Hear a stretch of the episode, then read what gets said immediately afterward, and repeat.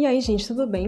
Bom, meu nome é Kalila Galvão, eu sou redatora desde 2013 e hoje a gente vai falar sobre uma coisa bem interessante, que é a questão do chat GPT, que é a inteligência artificial que tá dando o que falar e muito redator tá meio assim com o pé atrás tal, né? Ah, o, o chat ele vai tirar o trabalho do redator, ele vai substituir o redator, como é que vai ficar, né? O profissional, a gente vai perder cliente. Bom, é muito cedo ainda, né, para tirar essas, para deduzir essas coisas, né, com algum nível de certeza, porque o chat é muito recente, né? Nas, nas nossas vidas, assim, fazer parte das nossas vidas é muito recente. Além do mais, eu vi uma reportagem na BBC Brasil esses dias, até compartilhei lá no meu Instagram, que esse tipo de inteligência artificial utiliza mão de obra é, extremamente barata, ou seja, são empresas que a gente não deve nem se. Como é que eu vou dizer? Não dá nem para a gente ficar surpreso, né? É, são empresas que exploram realmente né, o trabalhador, pagando pouco, se aproveitando da necessidade do trabalhador para poder gerar esse tipo de programa. Então, além dessa questão social, né, que antes eu até utilizava muito o chat para poder gerar pautas, e depois que eu vi essa notícia eu não utilizei mais, né? Porque a gente utilizando, a gente está alimentando esse tipo de, de exploração. Uh, tem algumas coisas, por exemplo, assim, ó, eu já fiz o teste de com um cliente meu, um cliente muito antigo tal. E aí eu enviei um texto é, feito pela inteligência artificial. E ele mandou voltar o texto porque ele tem a ferramenta que ele identifica que aquilo ali foi feito por um robô. E que, e assim, o Google, ele ainda, ele não tá. É, não é que o, Google ele vai, tipo, bloquear ou punir o seu conteúdo por ser feito por robô, por robô tá? Mas ele ainda não tá aceitando muito bem esse tipo de texto, esse tipo de conteúdo. Por quê? Porque o robô do Google, os robôs do Google, né, eles vão lá, né, vão fazer um rastreio lá no seu conteúdo e eles vão identificar que aquela, aquele conteúdo foi feito por um outro robô. E a questão de tirar a humanização daquele conteúdo é muito ruim. É, se vocês já é, utilizaram o chat para gerar algum conteúdo de blog, vocês vão perceber que é, é uma linguagem é, realmente bastante robotizada mecanizada. Né? Você vê assim, não tem uma, não tem expressões, não tem ponto de exclamação, não tem ah, ah, ah, bom, vamos falar, não tem nada disso, né? Então, é, acaba que vai perde a qualidade do conteúdo. Porém, se o Google ver que é um conteúdo que o pessoal tá gostando, o pessoal continua clicando, acessando, passa tempo dentro daquele conteúdo, ele vai passar a ranquear bem.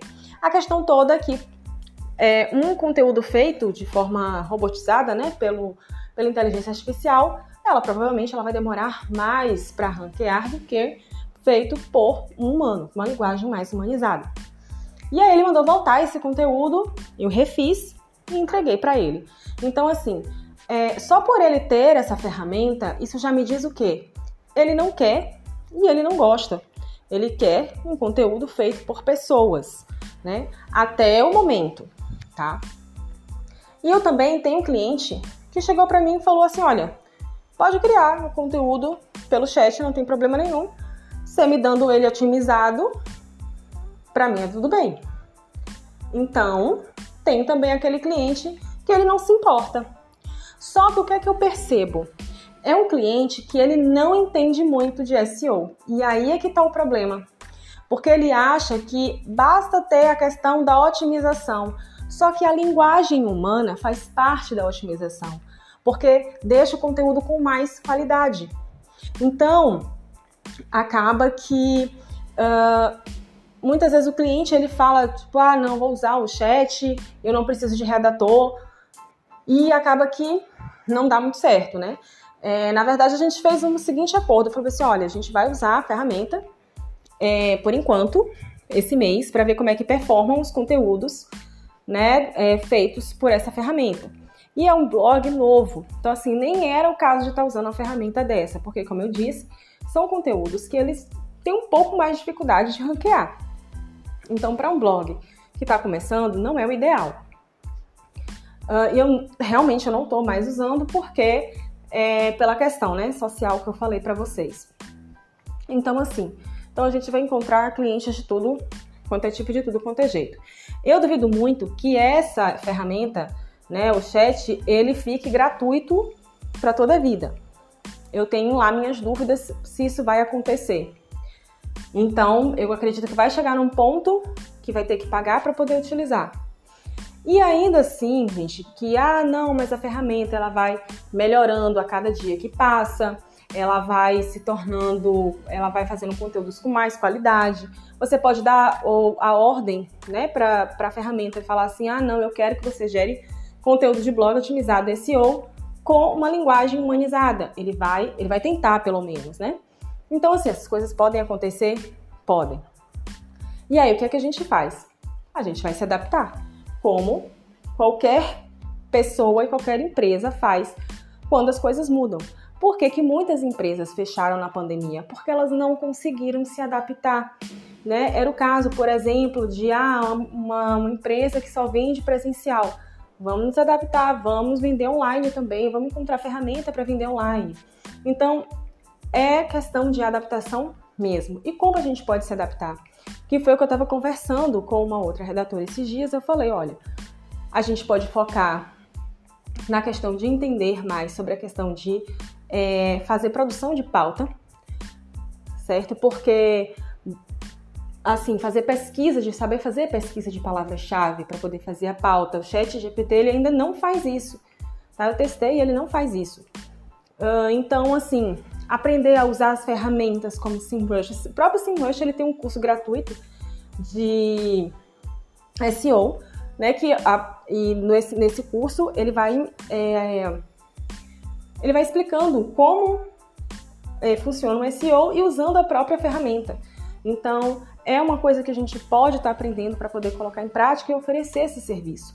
A gente pode fazer outras coisas, por exemplo, é, aprender habilidades de ser analista de conteúdo, né?